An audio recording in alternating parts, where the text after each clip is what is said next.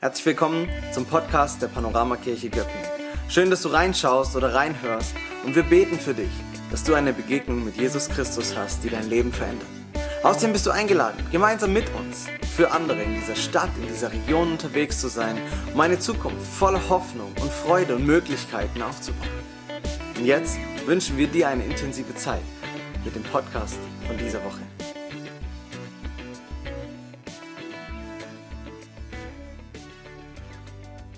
Ja, ich habe euch etwas mitgebracht. Ähm, hier auf diesem wunderschönen Tisch äh, eine Zitrone, wie ihr hier vorne seht. Und Zitronen, ähm, die haben etwas mit dem Predigtthema zu tun, mit dem wir uns gerade beschäftigen. Das Schöne an Zitronen ist nämlich, wenn du sie aufschneidest und dann ganz fest drückst, dann kommt da was raus. Ja, vielleicht kennt ihr das. Ich zumindest zu Hause mache das ganz gerne, dass ich zum Frühstück mir eine Zitrone nehme, in der Mitte aufschneide und dann diese Zitrone ausdrücke, dass ich ein bisschen Orangensaft dazu mache, ein bisschen Honig rein, noch dazu den Rest mit Wasser auffüllen und dann hast du so einen richtig leckeren Vitamin C Booster. Ob das irgendwas für meine Gesundheit hilft, weiß ich nicht. Da gibt es irgendwie sehr, sehr strittige Untersuchungen aber ich fühle mich einfach besser damit. Ja, ich habe hier äh, Früchte zu Vitamin C, Orangen, CO, äh, CO2 sage ich schon, Zitrone zu mir genommen. Hey, das muss einfach gut sein und dann man, man startet ganz anders in den Tag. Und ich finde, dieses Zitrone auspressen ist ein ganz, ganz schönes Bild für die Predigtserie, in der wir sind, für die Family Values. Bert haben wir gerade gehört, letzte Woche eingestiegen mit dem Wert, dass wir authentisch sein wollen. Er hat darüber gesprochen. Und wenn wir über Werte sprechen, dann ist die Art, dann, dann reden wir über die Art und Weise, wie wir in unserer Gemeinde miteinander umgehen wollen, wie wir leben wollen, wovon wir überzeugt sind, dass Gott will, dass das etwas ist, das in unserem Leben sichtbar sein soll. Dass es etwas ist, das, wenn man uns anfängt zu drücken wie eine Zitrone, dass dann auch das rauskommt, was drin ist. Denn ich weiß nicht, wie es dir geht, ob du mal so eine Zitrone genommen hast und beim Kuchen backen oder irgendwie steht was drin, hier den Saft von einer halben Zitrone, ja, und du nimmst eine und du drückst sie aus und du guckst rein und es sieht aus wie Karottensaft. Das wäre für deinen dein, dein Backerfolg nicht ganz so groß. Ähm, deshalb, wenn du eine Zitrone nimmst, dann erwartest du, dass Zitrone rauskommt. Und so ist es auch bei Werten. Dinge, von denen wir sprechen, dass es Werte sind, das sind Dinge, wenn man an dir drückt, dann muss auch rauskommen, was da drauf steht.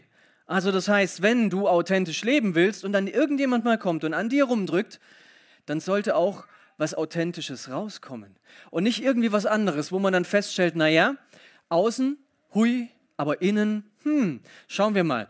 Und das, das ist das, worum es geht. Family Values heißt nicht, streng dich an, sei gelb und rund und wunderbar, sondern wenn wir über Werte sprechen, dann geht es um mehr. Dann geht es nämlich darum, Reiche gaben große Summen. Doch dann kam eine arme Witwe und warf zwei kleine Kupfermünzen hinein. Das entspricht etwa einem Groschen. Und da rief Jesus seine Jünger zu sich und sagte, ich versichere euch, diese arme Witwe hat mehr in den Opferkasten gelegt als alle anderen. Sie alle haben von ihrem Überfluss gegeben, aber diese Frau, so arm sie ist, hat alles gegeben, was sie besaß, alles, was sie zum Leben nötig hatte. Und Jesus macht diesen Moment der Großzügigkeit bei dieser Frau in einer Alltagssituation fest. Und er macht fest, worin sich ihr Handeln von dem Handeln von den anderen Menschen in diesem Ort, im Tempel, an diesem Opferkasten, ähm, worin es sich unterscheidet. Und er stellt in seiner Beobachtung heraus, dass im Reich Gottes ganz andere Werte eine Rolle spielen, als uns das manches Mal so bewusst ist. Nämlich, dass es nicht reicht, wie eine Zitrone auszusehen, sondern dass es entscheidend ist, was herauskommt, wenn Druck da ist. Und Großzügigkeit definiert sich ja gerade dadurch, dass ich nicht einfach nur von dem, was ich habe, etwas abgebe, von dem Überfluss, den ich habe, dass ich etwas weitergebe, das ist keine große Überwindung, sondern dass ich bereit bin, über das normale, erwartbare Maß hinaus etwas gebe. Großzügigkeit zeigt sich darin, dass ich dort, wo andere aufhören, gerade erst anfange. etwas zu geben, etwas zu tun, für einen anderen Menschen da zu sein, mein Haus aufzumachen, Leute zum Geburtstag einzuladen, das ist jetzt nicht so der großzügige Moment. Großzügig ist, wenn diese Leute kommen können, wann auch immer sie wollen, den Kühlschrank öffnen können, wie auch immer es ihnen geht. Ja, das heißt nicht, dass wir das jetzt alle tun müssen und so weiter. Ja, wir kommen da noch drauf. Aber es geht eben genau darum, Großzügigkeit ist mehr als einfach nur das Normale zu tun. Diese reichen Männer, sie kamen und haben das getan, was jeder getan hat. Sie haben einfach gegeben von dem, was sie hatten. Ähm, und Großzügigkeit, sie macht einen Unterschied im Leben von Menschen. Als wir als Familie neu in die Gemeinde kamen, der erste Sommerurlaub stand an, junge Familie, drei kleine Kinder, ja, ein einzelnes Einkommen irgendwie. Man muss ja auch sein, seine Finanzen zusammenhalten. Du zahlst deine Miete, du hast deinen Unterhalt und all das und die Kinder werden größer und größer. Und irgendjemand in der Gemeinde hat gesagt, ihr wollt in Urlaub fahren? Ihr braucht einen Wohnwagen?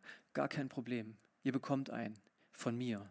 Und er hat uns für zwei Wochen Sommerurlaub den Wohnwagen finanziert und hat gesagt, hey, wir möchten euch segnen, dass ihr in Urlaub fahren könnt. Das ist Großzügigkeit, dass jemand kommt und dir über das Normale hinaus etwas gibt. Ja, normal ist zu sagen, komm, wir fahren gemeinsam in Urlaub. Ihr nehmt euren und wir nehmen unseren Wohnwagen und wir haben eine gute Zeit zusammen. Aber dass jemand kommt und sagt, komm, lass uns gemeinsam in Urlaub fahren und ihr bekommt einen Wohnwagen von uns, wir zahlen den euch, das ist mehr als das, was du sonst erwarten kannst. Das ist nicht das Normale. Aber es gibt solche großzügigen Menschen und das ist der absolute Hammer. Und wenn wir ehrlich sind, dann stellen wir fest, dass tief in uns drin, tief in uns fest etwas schlummert, das ein bisschen anders ist als die Großzügigkeit, ähm, von der wir jetzt gerade sprechen. Tief in uns schlimm, tief, und, tief in uns schlimm, ja, tief in uns drin schlummert etwas, das mehr dem hier ähnelt, nämlich einer Kiste voller Kuscheltiere. Kuscheltiere, das ist so ein, ein Moment, eine Zeit in unserem Leben. Ihr kennt das vielleicht. Ja, du bist in der Regel dann noch nicht ganz so alt. Ich weiß nicht, ob du noch ein Kuscheltier bei dir im Bett hast. Wenn du kleiner bist, hast du in der Regel ein paar mehr. Es gibt so diese Zeit im Leben eines Kindes, da entdeckt es diese Kiste mit Kuscheltieren und es deckt entdeckt noch etwas anderes, nämlich, dass alle diese wunderbaren Kuscheltiere, sie haben einen Besitzer. Nämlich sie sind der Besitzer. Und fortan gibt es ein Wort, das eine riesige Faszination ausübt. Das ist mein Kuscheltier. Mein Kuscheltier. Mein Kuscheltier. Das ist mein Kuscheltier. Das ist auch mein Kuscheltier. Das ist auch mein Kuscheltier. Und die kleinen Kinderhände, sie füllen sich und sie werden immer voller. Und da kann drin sein, was will. Und egal, es kann nicht genug sein. Und die Kinder rennen durch die Wohnung und haben alle ihre Kuscheltiere vorbei dabei. Und wehe, Wehe eins der Geschwisterkinder kommt auf die Idee, dass es jetzt in diesem Moment auch eines dieser wunderbaren Kuscheltiere haben will. Nein, meins, Finger weg, das sind meine. Aber du hast doch gerade was anderes gemacht, du hast doch gerade gemalt. Nein, das sind meine. Darf ich nicht damit spielen? Nein, meine. Und das ist das Verhalten, egal ob Freunde, egal ob Geschwister, egal wer kommt, meins. Das ist das, was in jedem von uns drin steckt. Und das ist die Herausforderung für alle Eltern, denn in diesem Moment muss man jetzt irgendwie intervenieren und versuchen, den Kindern beizubringen, ja, es ist deins, aber es gibt noch Dinge, die sind wichtiger als meins, nämlich, dass man teilen kann. Und teilen ist ganz toll, das ist was Wichtiges. Und es gibt doch genug Kuscheltiere für alle, ja, und manch ein Hardliner lässt sich dann auch tatsächlich auf die elterlichen Erklärungen ein und sagt, okay, du darfst auch eins haben. Und dann wird gesucht und geguckt und man sucht nach irgendwas und vielleicht das, was man am wenigsten mag, das Kleinste oder das, was kaputt ist und das gibt man dann weiter. Ja, das ist das, was Kinder tun und wie man ähm, ja so heranwächst in das Größerwerden. Meins, es gehört mir und es gehört alles mir. Es ist meins, meins, meins. Ja? Und vielleicht kennst du das auch aus deinen älteren Zeiten von einem wunderschönen Film Findet Nemo und diese Möwen. Ja, wir alle kennen diesen Findet Möwen, Findet Nemo Möwen Gedächtnismoment. Ja, meins, meins, meins, meins. Und alle stürzen sich auf diesen einen Fisch und wollen den jetzt haben. Und jeder sagt meins. Und am Ende hat ihn keiner. Das Problem an dieser Phase ist, wenn es gut läuft, schaffen es unsere Eltern, uns so zu erziehen, dass wir mit 20 Jahren nicht mehr durch die Gegend rennen und überall meins, meins, meins, meins rufen. Aber das Verhalten, wenn man uns drückt, wie eine Zitrone, haben wir nicht abgelegt. Wir sehen nach außen brav aus, aber wenn irgendjemand kommt und uns drückt, dann kommt es raus. Finanzen einsetzen für die Gemeinde. Nein, meins sind meine Finanzen. Ich mache damit, was ich will. Und wenn ihr sagt, man soll einen Zehnten geben, dann mag das sein, aber die Bibelstelle und überhaupt und überhaupt, es sind meine Finanzen. Ich mache damit, was ich will. In die Gemeinde geben? Nein, ich gebe es woanders hin. Zeit investieren, für andere etwas tun. Sonntags hinter der Technik sitzen, früh morgens aufstehen. Ja, das können andere gerne tun, aber es ist meine Zeit zum Ausschlafen. Sonntag ist der einzige Tag, den ich habe. Warum soll ich dann morgens um acht schon in der Gemeinde sein? Nein, am Beamer sitzen. Nö. Meine Zeit. Ich mache damit, was ich will. Und natürlich sagen wir das nicht so. Wir haben x andere Ausreden. Aber all diese Ausreden verhindern am Ende, dass wir den Wert der Großzügigkeit in unserem Leben etablieren können. Als Teenager war ich davon überzeugt, wenn man cool sein will, dann braucht man vor allem eine Sache. Jeans von Levis. Und zwar die 501. Es gab keine andere Zahl. Gerade Röhre. Ja, die hatte jeder. Und wenn du cool warst, dann wolltest du das haben. Und wenn du noch cooler als cool warst, dann hattest du dazu noch Nike Air. Oder für die ganz besonders coolen, die so ein bisschen mehr so basketballaffin waren, Reebok Pump. Ja, du hast dich runtergebeugt und da war irgendwelche Luftpolster da drin und du hast gepumpt und dann fühlte sich das unglaublich cool an und alle fanden das echt stark. Alle Coolen hatten das. Keiner kam mit Kuscheltieren in die Schule. Aber jeder wollte den anderen sagen, zeigen, was meins ist. Schau mich an, meine Hose, ich gehöre dazu. Das, ich bin Teil des Clubs, ich bin Teil der Coolen. Meine Hose, meine Schule, meine Schuhe, mein Schulranzen, ja, das ist vielleicht die Stufe davor. Ja, meine Schulranzen in der Grundschule, er musste von was sein? Scout. Wenn du einen Amigo-Schulranzen hattest, du warst abgemeldet. Schau nur, wie cool ich bin. Und dann wirst du älter. Schau mal, mein Smartphone. So mit 14, 15, 16. Was? Du hast noch das iPhone 13 XS Plus mit Ausrufezeichen? Ich habe schon das neue iPhone 14. Schau mal, mein Eyeliner, ja, der ganz neue von Maybelline Schade. Äh, schau mal, mein Arbeitgeber, den ich habe, wie der mich hier, ja, das war mit Absicht, das war hier, Freunde, ne? Maybelline Schade, geil, ist doch cool, was ich alles in der Predigt entwickeln kann. Ähm, mein Arbeitgeber, wo arbeite ich? Hey, wie wichtig war das zu meiner Zeit, als du in der Berufsschule warst? Wer war dein Arbeitgeber? Ich habe meine Ausbildung gemacht bei IBM, IBM. Ich bin mörderwichtig. Die anderen in der Klasse, die waren von HP. Das waren halbe Portionen. Ja, mein erstes Auto.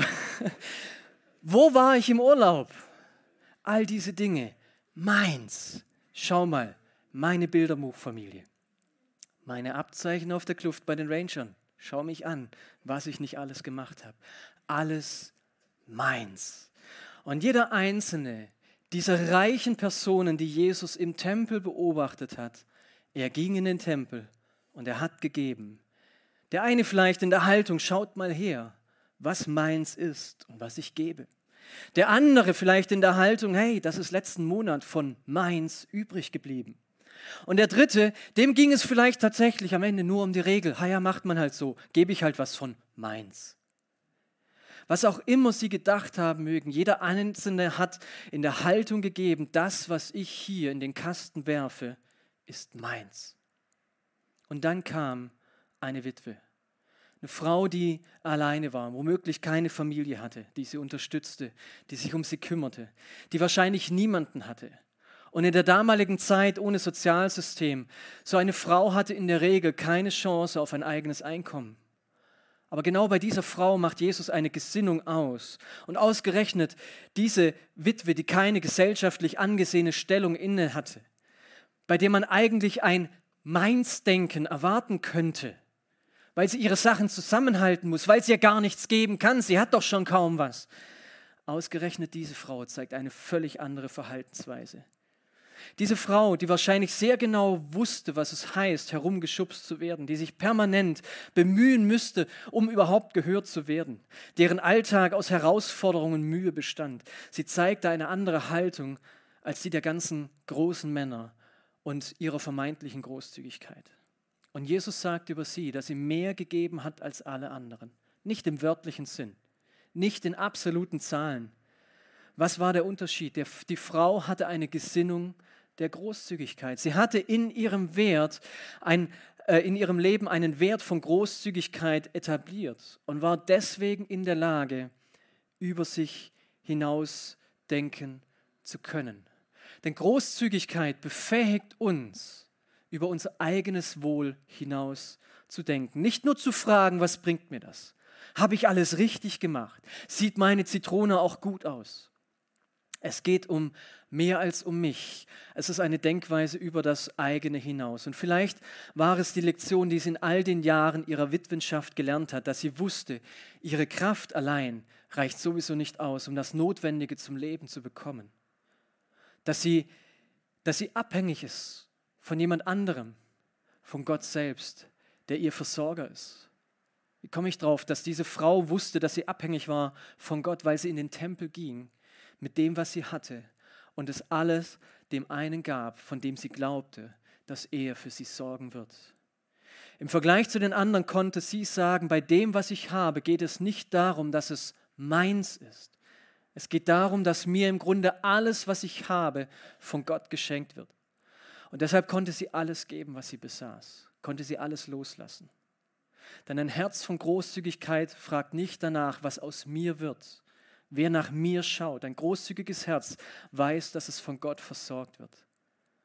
Und wenn wir das mal ganz direkt vergleichen, diese Meins-Mentalität und diese Haltung von Großzügigkeit, dann sehen wir, da steckt so viel mehr dahinter. Denn wer immer auf Meins schaut, muss permanent aufpassen. Aufpassen, wie er ankommt, was andere denken, dass die nach außen sichtbare Schale keine Risse bekommt, dass sie nicht schrumpelig wird, man muss seine Kuscheltiere permanent zusammenhalten und gegen alles und jeden verteidigen. Meins ist getrieben von Angst. Angst, dass jemand herausfindet, wie ich wirklich bin. Angst vor der Zukunft, die eigene Zukunft. Ja, wer hat sie denn in der Hand, wenn nicht ich? Während Großzügigkeit bedeutet, dass in meinem Leben vielleicht nicht alles gut läuft. Die Witwe war eine Witwe. Sie musste mit dem Verlust ihres Manneslebens, mit dem Alleinsein, aber dafür erlebte sie in der Großzügigkeit eine Freiheit, ein Leben frei von Verlust, Angst. In ihrem Leben, es war ein Leben frei von Sorge, dass morgen vielleicht irgendwas Schlimmes passieren könnte, wenn sie nicht gut genug aufpasst. Sie lebte ein Leben, das angesichts von offensichtlichen Herausforderungen und Problemen trotzdem zur Ruhe kam. Und ich glaube, dass diese Frau deswegen im Unterschied zu den Reichen gut schlafen konnte, dass sie nachts nicht wach im Bett lag und darüber grübelte, was morgen wohl sein wird, wie sie das nächste große Geschäft an Land ziehen kann, ob die Aktien steigen oder fallen, wie das Portfolio aussieht, ob man das mehr differenzieren muss und diversifizieren und gucken und hin und her.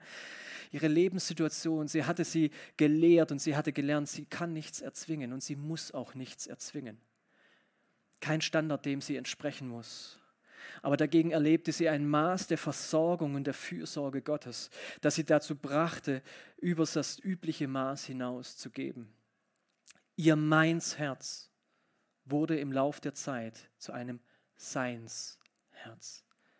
Sie wusste, alles, was sie hat und was sie bekommt, auch wenn es äußerlich vielleicht nicht wie perfekte Zitrone aussieht, dass es etwas gibt, was wichtiger ist, nämlich das, was in ihr steckt. Und sie lebte ein Leben der Großzügigkeit. Nicht, weil sie arm war und sowieso nicht so viel hatte, sondern weil sie bereit war, sich vom Heiligen Geist verändern zu lassen. Und dieser Wert der Großzügigkeit, den Jesus hier thematisiert, diesen, diesem Wert wollen wir als Gemeinde Raum schaffen. Wir wollen als Gemeinde nicht zufrieden sein, wenn es nach außen hin gut aussieht dass wir schöne Gemeinderäume haben, vielleicht, was weiß ich, gucken, neues Gebäude, wie cool wäre das denn? Und wir streichen das schön hin und her. Es geht nicht um das, was außen sichtbar ist, sondern das, was die Leute vorfinden, wenn sie durch die Türe hereinkommen. Wir wollen Großzügigkeit leben, eine Großzügigkeit, die von innen kommt, weil wir wissen, dass Gott unser Versorger ist. Unser Versorger in unseren Finanzen, in dem, was wir an materiellen Dingen von ihm anvertraut bekommen. Er ist derjenige, der dahinter steht. Nicht, dass wir viel geben, weil wir viel haben, sondern dass wir großzügig geben, weil wir wissen, dass Gott sich um uns kümmert. Und dann wird das, was du gibst, nicht zu einer Messlatte, ob du viel oder wenig hast, sondern was in deinem Herzen lebt und wie sehr du Gott vertraust und wo du mit ihm unterwegs bist. Vor fünf Jahren haben wir als Familie eine Entscheidung getroffen, die uns in eine finanziell unsichere Zeit gebracht hat. Wir haben gesehen, dass in der Gemeinde nächste Schritte dran sind, notwendig sind, positive Veränderungen, dass sie kommen kann. Und dass der Schritt, den es dazu braucht, darin besteht, einfach auch Finanzen freizusetzen und dass ich meine Anstellung als Pastor hier in der Gemeinde frei mache, damit wir Geld haben, Finanzen haben, um in etwas anderes zu investieren. Und ich bin überzeugt davon, dass, dass diese Mentalität von, das ist eben nicht meins und ich halte daran fest und ich halte an meiner Einst äh, Anstellung fest, dass es der richtige Weg war. Und wir haben Arno angestellt und er kann mit seiner Berufung Gemeinde gestalten und hier vorangehen und Gemeinde leiten. Und das ist gut, dass es so ist. Und ich sehe in so vielen Gemeinden, auch in unserem Land, wo, wo, wo Pastoren auch an ihren Stellen kleben, meine Gemeinde, meins, meine Berufung, meins. Und sie halten so krampfhaft daran fest und was da am Ende bei rauskommt, ist manchmal nicht schön anzuschauen. Und deshalb stehe ich auch als Teil vom Leitungsteam heute hier und bin voll und ganz hinter dem, was Arno vor zwei Wochen geprägt hat und gepredigt hat, dass wir eine Vision haben für eine junge Generation, die Gott uns für die Füße legt, in die wir investieren wollen. Und ich glaube, dass wir auch hier herausgefordert sind, großzügig zu sein großzügig zu sein, auch dann, wenn es uns vielleicht etwas kostet, mehr als das Normale. Ein ganz banales Beispiel. Ich persönlich finde den Kaffee nach dem Gottesdienst eine super Sache. Aber gleichzeitig kenne ich persönlich auch relativ wenig 8, 9, 10-jährige Kinder, die Kaffee genauso wertschätzen wie ich. Ich kenne aber ganz viele Kinder, die es wertschätzen würden, einen Kaba zu trinken. Und was würde passieren, wenn wir nach dem Gottesdienst einladen, nicht zum Kaffee danach, sondern zum Kaba danach? Ja, dann komme ich nicht mehr. Was passiert denn jetzt? Aber das geht doch nicht. Ist doch mein, mein, mein, mein Kaffee, meine Zeit, mein, wie auch immer. Wie wäre es, wenn wir mal eine andere Denkweise an den Tag legen? Für Kinder wäre es bestimmt interessanter. Können wir das verinnerlichen oder sagen wir, nein, meins?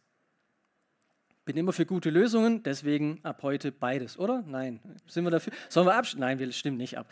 Aber la nee, lassen wir das mal beiseite. Der Punkt ist doch, Großzügigkeit fragt nicht, was wird aus mir und wer kümmert sich dann noch um mich? Und vielleicht ein weniger konkretes Beispiel, damit jetzt hier niemand sich angegriffen fühlen muss oder nachher mit schlechtem Gewissen seinen Kaffee trinkt oder macht. Ja, will ich gar nicht sagen. Unser Umgang mit anderen. Können wir großzügig sein, wenn das, was der andere tut, mir missfällt. Wenn das, was er tut, mich vielleicht sogar verletzt.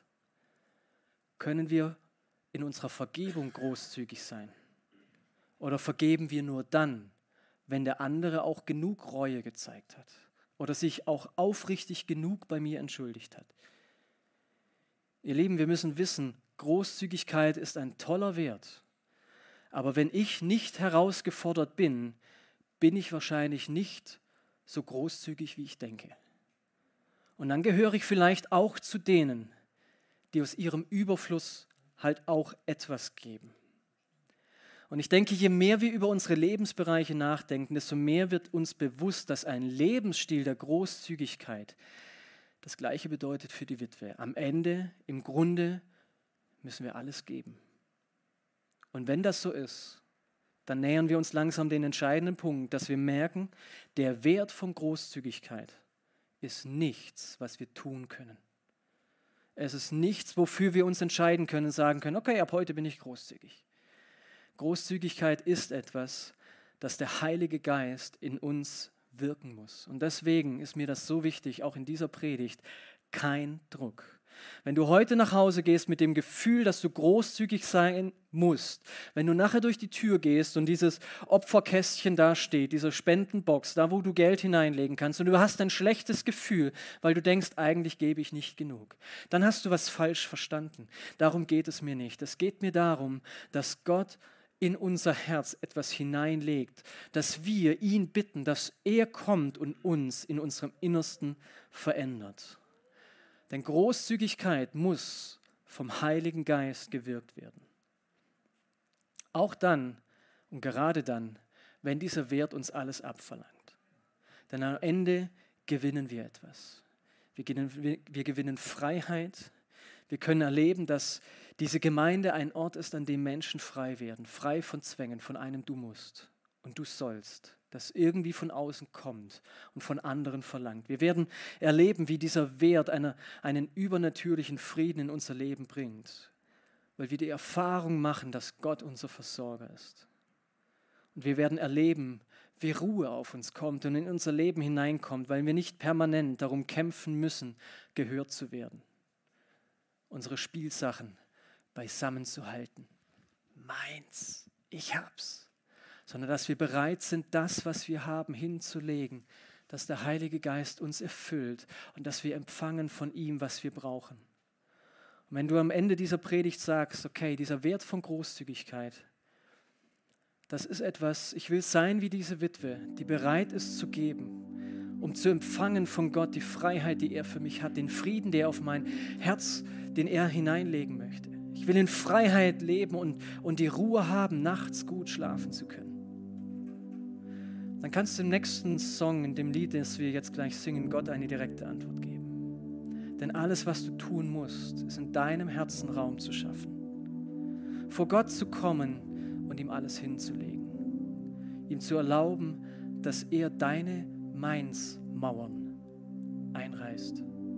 Damit dieser Wert von Großzügigkeit in deinem Leben mehr und mehr Gestalt gewinnen kann. Das ist das, worum es geht. Wir als Gemeinde, wie eine Zitrone, die darf nach außen ruhig schön aussehen. Das ist okay. Aber noch viel wichtiger ist, wir wollen als Gemeinde so unterwegs sein, dass wenn man uns drückt, auch das rauskommt, wonach es aussieht. Dass Großzügigkeit unser Herz regiert. Lasst uns miteinander aufstehen. Vater im Himmel, ich danke dir dafür, dass du in unserer Mitte bist. Dass du zu uns reden möchtest und auch heute Morgen unsere Herzen berührst. Du bist derjenige, der uns wichtig machen möchte, was dir wichtig ist. Und wenn wir als Gemeinde sagen, wir wollen großzügig sein, dann ist das keine, keine fixe Idee. Dann wollen wir dir Raum geben, dass du wirken kannst an uns und durch uns. Und ich möchte jetzt für jeden Einzelnen beten, der heute Morgen hier ist und der sich von dir hat ansprechen lassen und der sagt, hey, das ist mein Herz. Und ich merke, dass ich an ganz vielen Dingen festhalte. Da gibt es Kuscheltiere in meinem Leben, die möchte ich nicht teilen. Die möchte ich nicht loslassen.